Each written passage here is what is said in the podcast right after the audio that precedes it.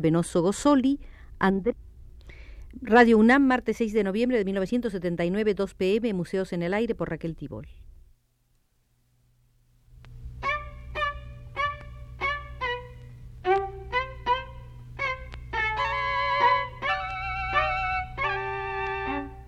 Museos en el Aire.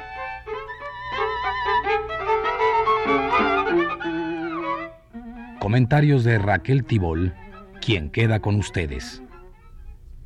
Mañana, miércoles 7 de noviembre, se inaugura en el Museo de Arte Moderno una exposición importantísima, exposición que hicieron posible el Consejo Regional de la Toscana y la colaboración de la compañía Olivetti.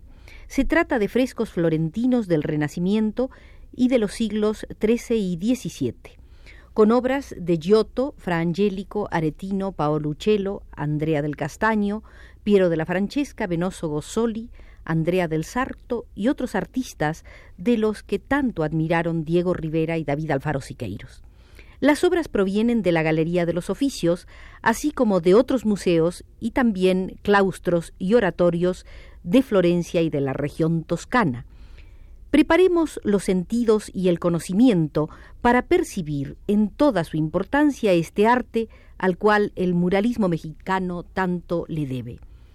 Armemos, pues, la ocasión lo indica, un museo italiano y visitemos las salas de antecedentes inmediatos, o sea, el románico, denominación procedente, como ustedes sabrán, del siglo XIX introducida por Comón y empleada para designar el arte de la Europa occidental después de la dinastía carolingia, tal como se presenta desde comienzos del siglo X hasta mediados del siglo XIII aproximadamente.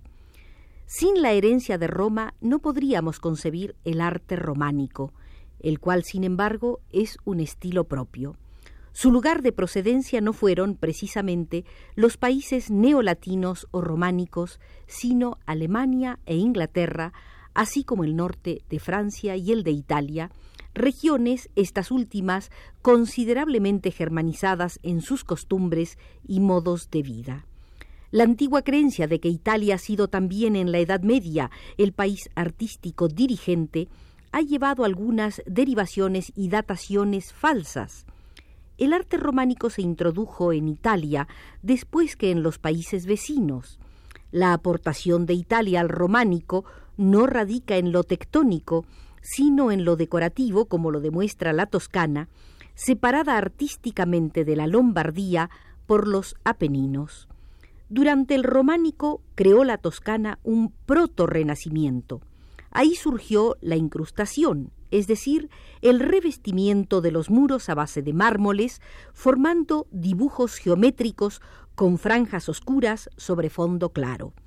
Dentro de los elementos muy propios de la arquitectura toscana hay que recordar el duomo, es decir, la catedral, el campanile, o sea, la torre inclinada, y el baptisterio de planta circular como el de Pisa, magnífico conjunto del siglo XII.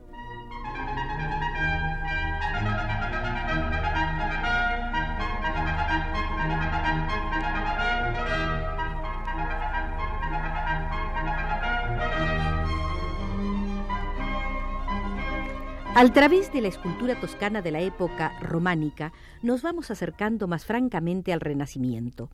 La huella clásica se mezcla con influencias francesas y bizantinas, y en el período gótico surge una gran familia de escultores, los Pisano, Nicola el padre, Giovanni el hijo. Ellos tallaron los púlpitos del baptisterio de Pisa y de la catedral de Siena, así como la fuente de Perugia.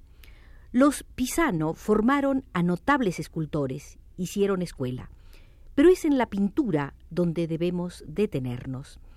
En la pintura gótica italiana hay que considerar dos periodos, el Ducento o siglo XIII y el Trecento o siglo XIV. El primero, inicial formativo, ya emplea las técnicas de la pintura mural y sobre tabla, aunque el romano Jacopo Torriti utiliza todavía la técnica del mosaico. Cimabue es el representante de la escuela florentina. En el último cuarto del siglo XIII realizó su obra, importante como precursora, aunque todavía impregnada de bizantinismo. Al Trecento pertenecen Simone Martini, Pietro y Ambrogio Lorenzetti, Giotto y los discípulos de este, Taddeo Gaddi y Andrea Orcaña.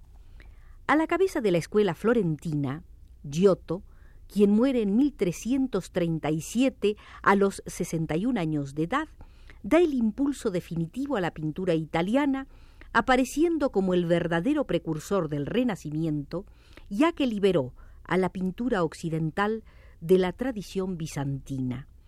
Sus obras principales son los frescos sobre la vida de San Francisco en la Basílica de Asís, los de la vida de Cristo en la Capilla de la Arena de Padua y los de la leyenda de los dos santos Juanes y de San Francisco en la Santa Croce de Florencia, donde se conserva un conocidísimo retrato del poeta Dante Alighieri. Gran pintor monumental, excelente fresquista, Giotto buscó la verdad de las formas naturales dentro de una sobriedad y de una concentración expresiva que no excluyen la nota viril y dramática.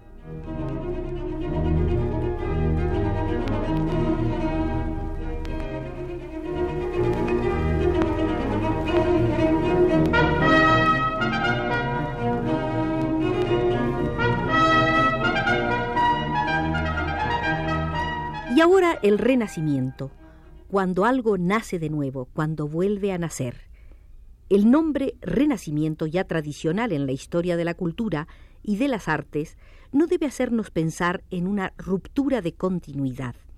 El llamado renacimiento, como cualquier otro movimiento espiritual, como todos los estilos artísticos, es el resultado de una lenta y progresiva evolución.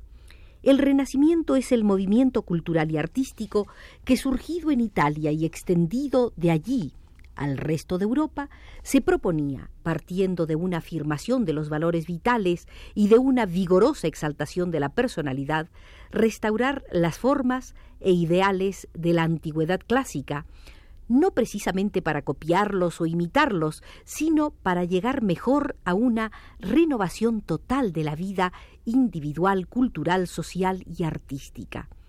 Aunque el Renacimiento señale el fin de la llamada Edad Media, no supone una ruptura con cuanto ésta significa, sino al contrario, la culminación de sus más hondas inquietudes representadas ahora por el humanismo. La religiosidad persiste, pero dentro de una orientación distinta, acentuadamente humana.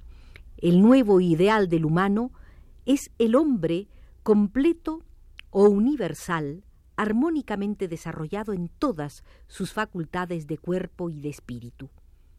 El renacimiento artístico, aunque fue en sus comienzos un fenómeno italiano, llevaba en sí las características de su origen germánico, porque el naturalismo del siglo XV no es más que la continuación del naturalismo gótico en el cual se acusa ya un acentuado individualismo.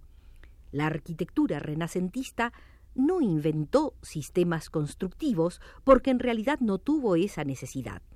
Ya la antigüedad clásica y los siglos del medievo habían producido todos los procedimientos precisos de estabilidad y equilibrio. Lo que hicieron los arquitectos del Renacimiento, quienes, incluso los más extraordinarios como Brunelleschi, no tenían mejor título que el de pertenecer a corporaciones de artesanos, fue combinar con audacia, con originalísimo acierto y con excelentes resultados todos aquellos elementos anteriores.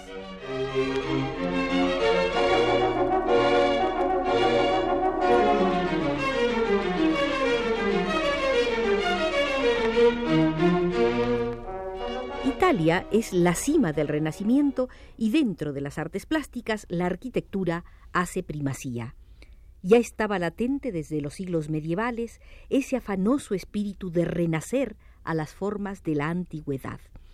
No fue copia, sino recreación, una nueva interpretación tamizada a través de quince siglos de cristianismo. Los dos grandes periodos del Renacimiento son el 480 en el siglo XV y el 580 en el siglo XVI. En el 480 se siguen los órdenes clásicos, con preferencia por el arco de medio punto y una evidente obsesión por el empleo de la cúpula. El Cinquecento se caracteriza por la riqueza decorativa, medallones, guirnaldas, decoraciones fantásticas que combinan los temas vegetales y zoológicos. En el 480 predomina la escuela florentina. Su iniciador es Filippo Brunelleschi, fracasado como escultor, discípulo de Donatello, comienza su labor de arquitecto en Florencia, con el Hospital de los Inocentes y sobre todo con su obra maestra, la cúpula, primera cúpula del Renacimiento de Santa María de las Flores de 42 metros de diámetro.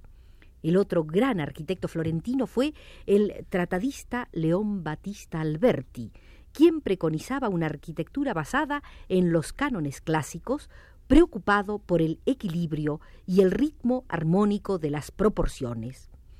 Prototipo del uomo universale renacentista, hace uso sistemático de la cúpula en todas sus construcciones.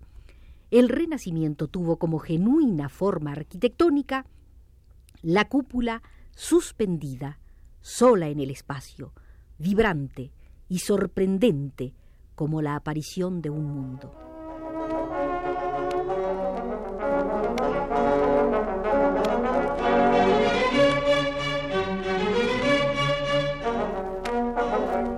La pintura fue en el Renacimiento un arte dominante. Desde el Renacimiento el arte descansará sobre la ciencia.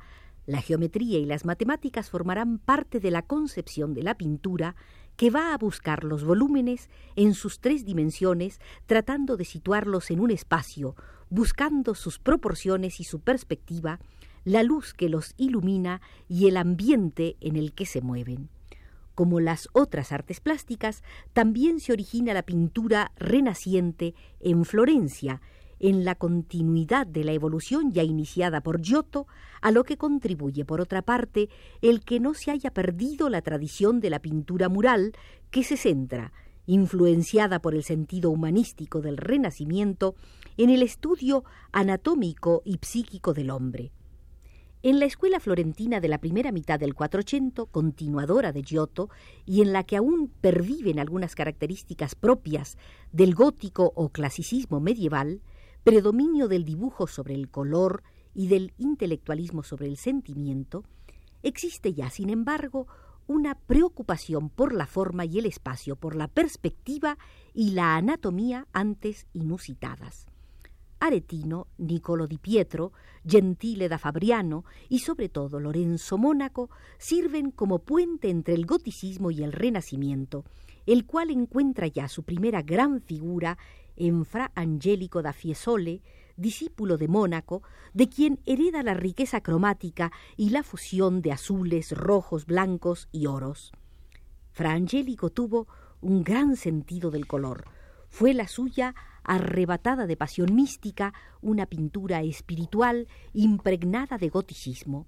Sus frescos de San Marcos de Florencia, los de la capilla de Nicolás V en el Vaticano y sus anunciaciones ofrecen una perfecta síntesis de la unción de la pintura de este monje dominico, cuyas huellas seguiría muy de cerca Masolina, autor de hermosos frescos y maestro de otro gran pintor, Masaccio, verdadero iniciador del más genuino renacimiento florentino.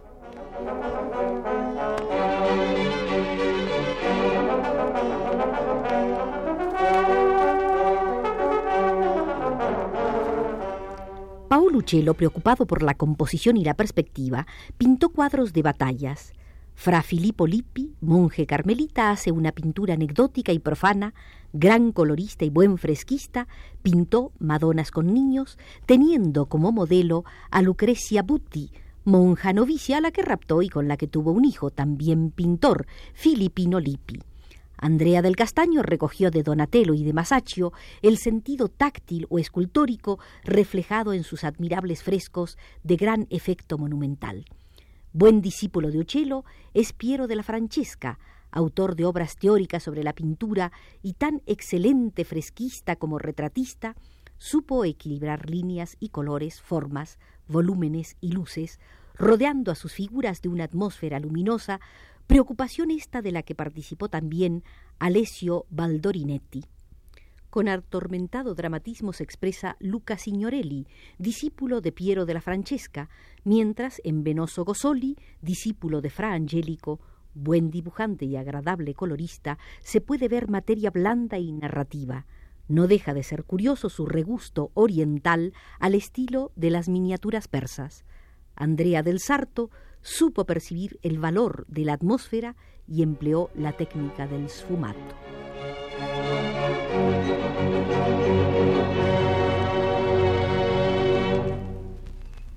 En Florencia es donde la fermentación de los descubrimientos técnicos y la sed de amorosa sabiduría, más que en ningún otro sitio, convierten en problemática toda la pintura hasta hacer que ésta se desligue y separe del arte primitivo.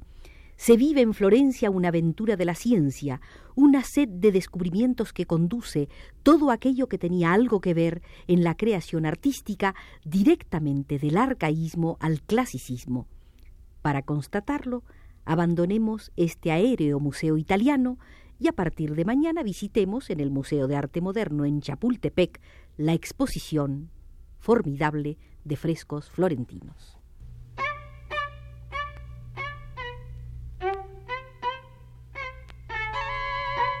Museos en el aire.